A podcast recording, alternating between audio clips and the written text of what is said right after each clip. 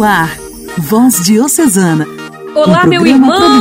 Olá, minha irmã! Está Voz no ar o. Voz Diocesana desta segunda-feira. Que bom te encontrar aqui em mais um dia, em mais uma semana, para aprendermos um pouco mais sobre a palavra de Deus e também conhecermos as 55 paróquias que pertencem à nossa diocese. Eu sou Clarinha de Carangola e vou te fazer companhia durante o nosso programa. Sempre no início, recordamos alguma data comemorativa ou a memória de algum santo.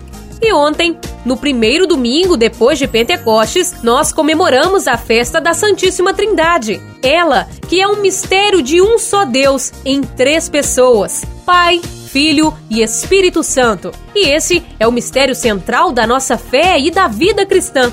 Só Deus pode nos dar a conhecer, revelando-se como Pai, Filho e Espírito Santo ao mesmo tempo. Celebramos o dogma deste mistério para reverenciar, para honrar e também para adorar a revelação da unidade e trindade de Deus, o único Deus em três pessoas. O Pai que nos criou, o Filho que foi gerado do Pai e que nos salva, e o Espírito Santo, gerado pelo Pai e o Filho que nos santifica. Por isso que somos batizados em nome do Pai, do Filho e do Espírito Santo. Somos chamados a compartilhar da vida da Santíssima Trindade aqui na Terra, na obscuridade da nossa fé e para além da morte, na luz eterna. Somos chamados a confirmar essa fé, ora recebida, para que além de vivermos segundo a palavra de Deus, possamos dar testemunho dela e levá-la por toda a parte. Sermos evangelizadores. cantos de amor para te exaltar. És Pai, és Filho e és Espírito de paz. E por meio deste programa, conseguimos fazer isso através do rádio, pelo som do carro, no fone de ouvido e também pelo celular. Voz Diocesana. Voz Diocesana. Um programa produzido pela Diocese de Caratinga. Programa de hoje, Padre Raniel, reitor do Seminário Propedêutico, continua nos contando as experiências que os jovens que se candidatam ao sacerdócio passam nesse primeiro ano de formação. Irmão Mariano, sacramentino de Nossa Senhora, encerra hoje a primeira sequência da história do Mobon, Movimento Boa Nova. E para fecharmos com chave de ouro este mês, o Momento Mariano com as lindas reflexões do Padre Marlone Pedrosa. A alegria do Evangelho. O Evangelho. Oração, leitura e reflexão. Alegria do Evangelho. O evangelho de hoje é proclamado e refletido pelo diácono Bismarck, da paróquia Divino Espírito Santo, em Divino.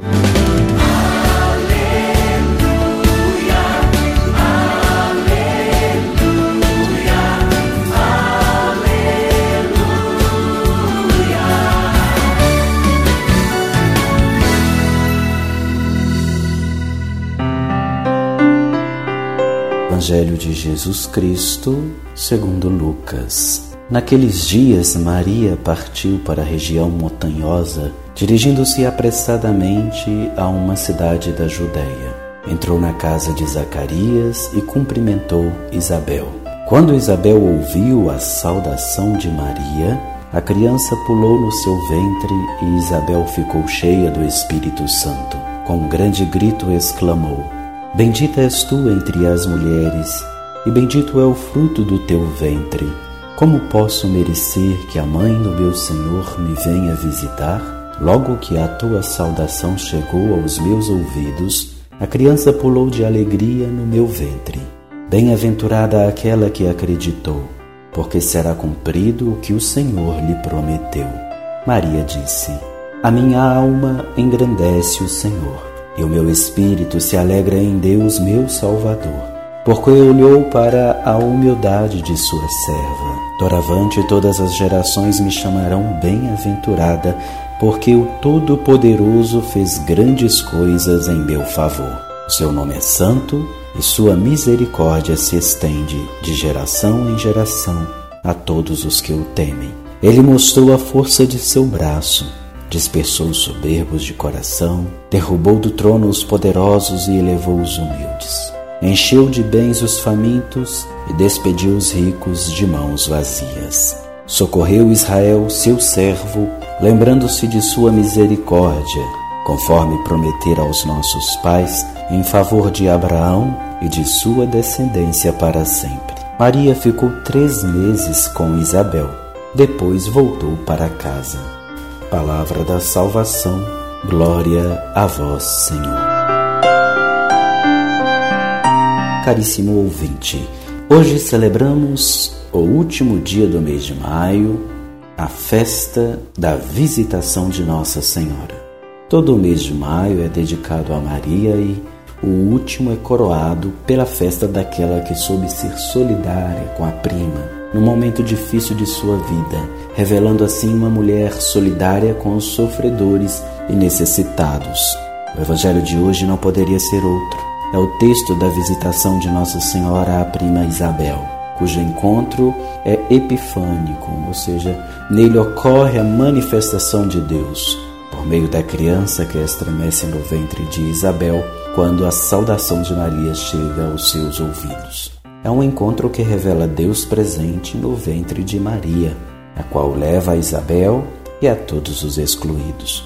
Essa epifania do encontro das duas mulheres faz com que Isabel reconheça Maria como portadora de Deus. Ela fica cheia do Espírito Santo e reconhece a mãe do Salvador Nesse reconhecimento, confirma Maria como bendita entre todas as mulheres. Reconhece como bendito o fruto que ela traz em seu ventre. Sempre que rezamos a oração da Ave Maria, repetimos as palavras de Isabel e reconhecemos Maria como portadora de Deus, o sacrário vivo, aquela que na humildade nos ensina a trazer Cristo dentro de nós a sermos solidários com os necessitados, a não esperarmos para lutar na promoção da vida. Maria é grande, é rainha porque soube ser pequena e singela. Isabel reconhece essa grandeza e se acha indigna de merecer tão ilustre visita. Porém, nessa atitude de acolhimento e escuta, profetiza que Maria é bem-aventurada porque acreditou. Com isso, afirma que bem-aventurados serão todos os que acreditarem e forem solidários, como Maria foi solidária. Nossa Senhora da Visitação, rogai por nós que recorremos a vós.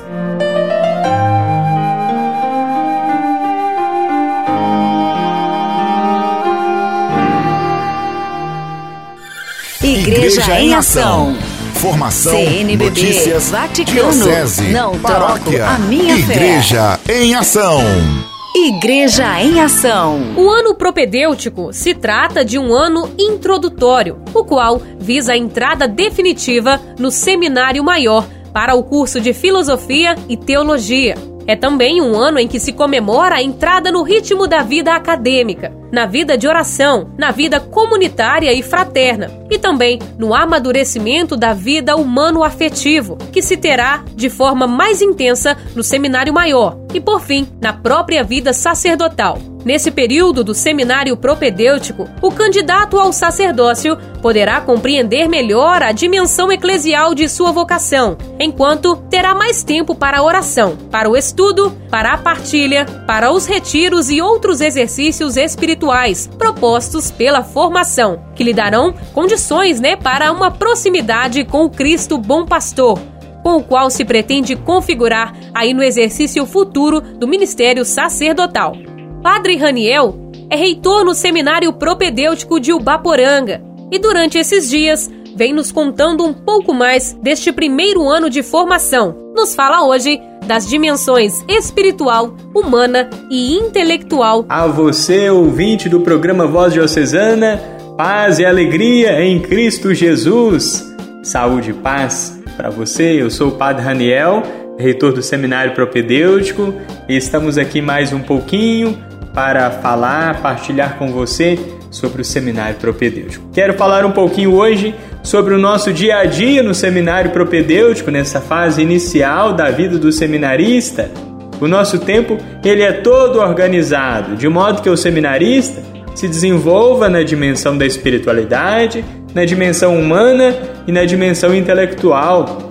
Temos momento de oração, como a Santa Missa, a liturgia das horas, o atendimento com o diretor espiritual, para ajudar no desenvolvimento da dimensão da espiritualidade.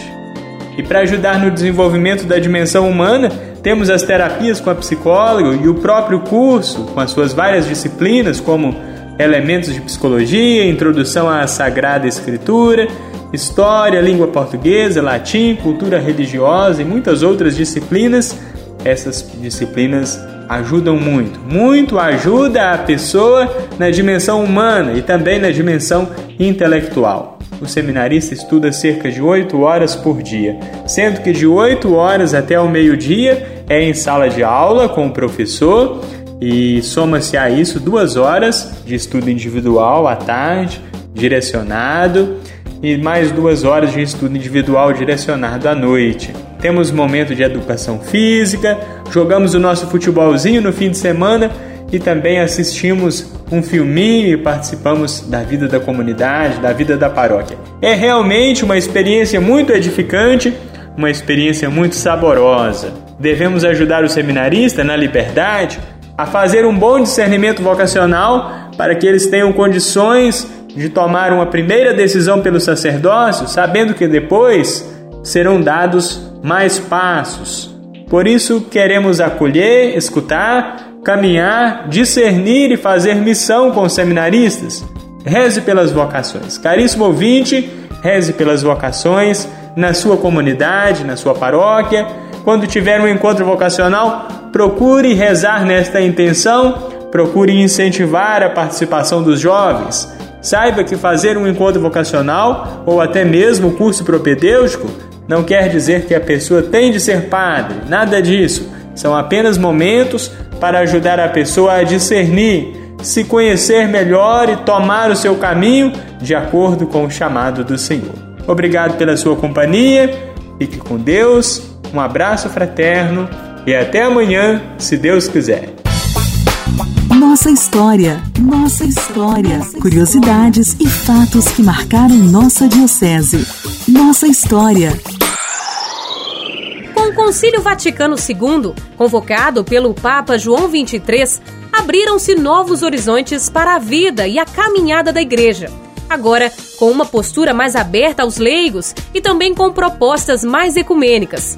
Alípio Jacinto da Costa, na época ainda era um jovem religioso sacramentino, que depois de um curso no Chile, mais ou menos em meados de 1966, dá uma nova configuração ao trabalho de evangelização. Ele destaca que os encontros e reflexões acontecidos no pós-concílio nos levaram a ampliar a visão e a passarmos a seguir o caminho da renovação da vida pessoal e da formação para a vida em comunidade. O trabalho bíblico foi descolando-se da linha apologenética e assumindo a linha do compromisso para a vida familiar, a organização de comunidades e o fortalecimento do culto dominical e da catequese. Durante esta semana, nosso amigo, irmão Mariano, sacramentino de Nossa Senhora, vem nos contando a história do movimento Mobon em nossa diocese. Hoje encerra a primeira sequência sobre essa história. Olá, Mariano. Olá, Clarinha. Olá, queridos ouvintes da Voz Diocesana. Continuamos a conta gotas, seguindo a trajetória do Mobon. Importante lembrar, então, que Padre Geraldo Silva, ele cria o movimento apostólico dos pioneiros do evangelho, por volta de mais ou menos do ano 1950. Esse movimento apostólico dos pioneiros do evangelho nasce justamente porque tinha crescido o número de leigos que agora se dedicavam né, a dar cursos bíblicos para em outras localidades. É quando então esse movimento começa a ir para além da nossa diocese de Caratinga, se estende para a Diocese de Cachoeiro e Itapemirim, sobretudo ali na região de Muniz Freire, Piaçu, se estende também para a região ali de Eugenópolis, na Diocese de Leopoldina e assim também para outros espaços. E uma diferença: isso acontece quando no Brasil é, é muito forte o movimento da ação católica. Uma diferença é que enquanto o movimento de ação católica envolvia mais leigos e leigas elitizados, ou seja, leigos e leigas mais estudados, pessoas que estavam nas universidades, fazendo cursos superiores. O trabalho do Padre Geraldo Silva envolvia os leigos da base, os leigos comuns das nossas comunidades, leigos que eram também agricultores, que eram professores, leigos até com pouca formação, alguns que nem formação tinham, que aprenderam a ler na própria Bíblia, você mesmo deve conhecer, né, ou ter ouvido falar de algum avô, avó, um bisavô, que aprendeu a ler na própria Bíblia. Então é importante notar como que a Bíblia que vai dando essa direção do trabalho e despertando algo novo. Esses pioneiros evangélicos depois vão se estender para trabalhos também lá para o lado do Mato Grosso, para Ji-Paraná, Rondônia. Então, embora fosse um trabalho simples e humilde, mas um trabalho que teve uma grande repercussão e que se estendeu para muito além da nossa Diocese de Caratinga. E tudo isso né, começou ainda antes do Concílio Vaticano II. E é importante lembrar, nunca perdeu essa marca bíblica. Então você também, leigo, atuante nas comunidades, não deixe de lado a palavra de Deus. Ela é o caminho de paz, é um caminho de justiça, é um caminho de perseverança na vida de fé, na vida da igreja. Um grande abraço.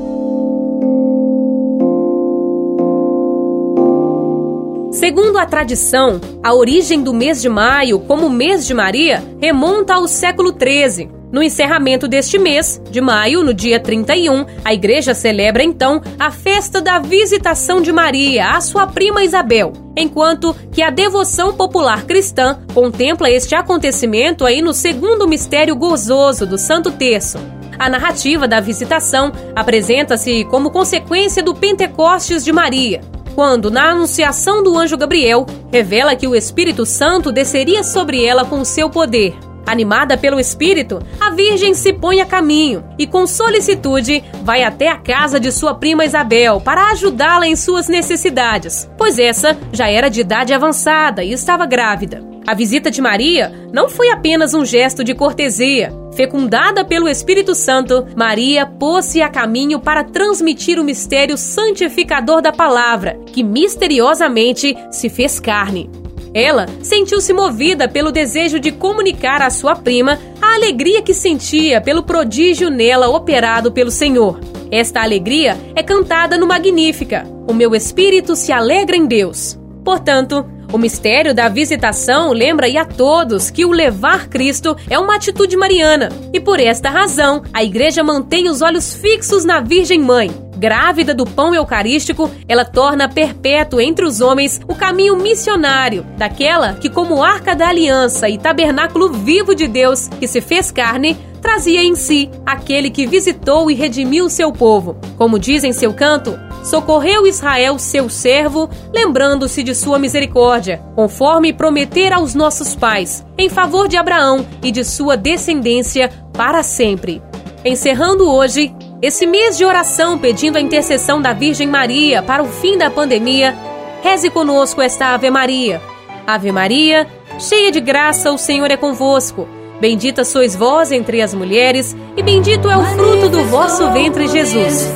Santa Maria, Mãe de Deus, rogai por nós, os pecadores, agora e na hora de nossa morte. Amém.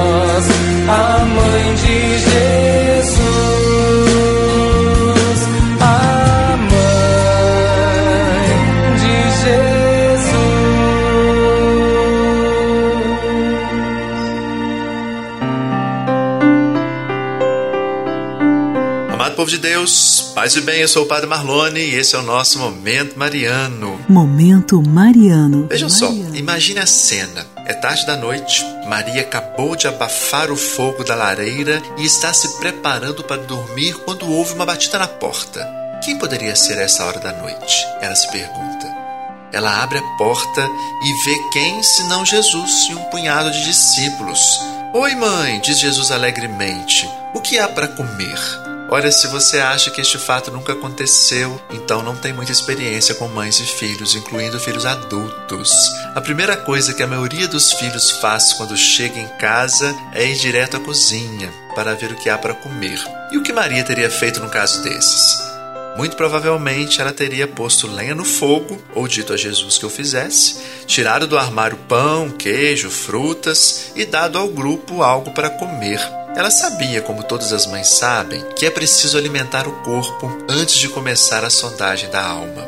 Depois, quando todos estavam satisfeitos, ela teria começado a importunar Jesus com perguntas: Onde você esteve pregando? Como as pessoas reagiram? Você está atraindo muitos seguidores? Afinal de contas, toda mãe é assim, né? Finalmente, quando tanto o corpo quanto a alma estivessem satisfeitos, ela teria certamente se assegurado de que todos estavam à vontade e em seguida teria ido se deitar, contente em saber que seu filho estava mais uma vez seguro debaixo de seu teto. E aí, se você tem filhos, que tipo de relacionamento você mantém com eles ou gostaria de manter no futuro? é preciso saber da importância de alimentar tanto o corpo quanto a alma na devida ordem. E aí, meu querido irmão, minha querida irmã, muito obrigado pela sua companhia. Ficamos por aqui. Até o nosso próximo programa. Deus te abençoe.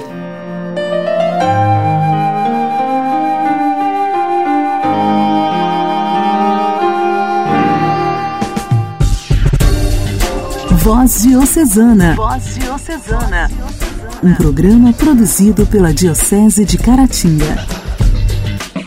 Não podemos esquecer que ontem, dia 30, também celebramos a memória de Santa Joana d'Arc, que entrou para a história como mito.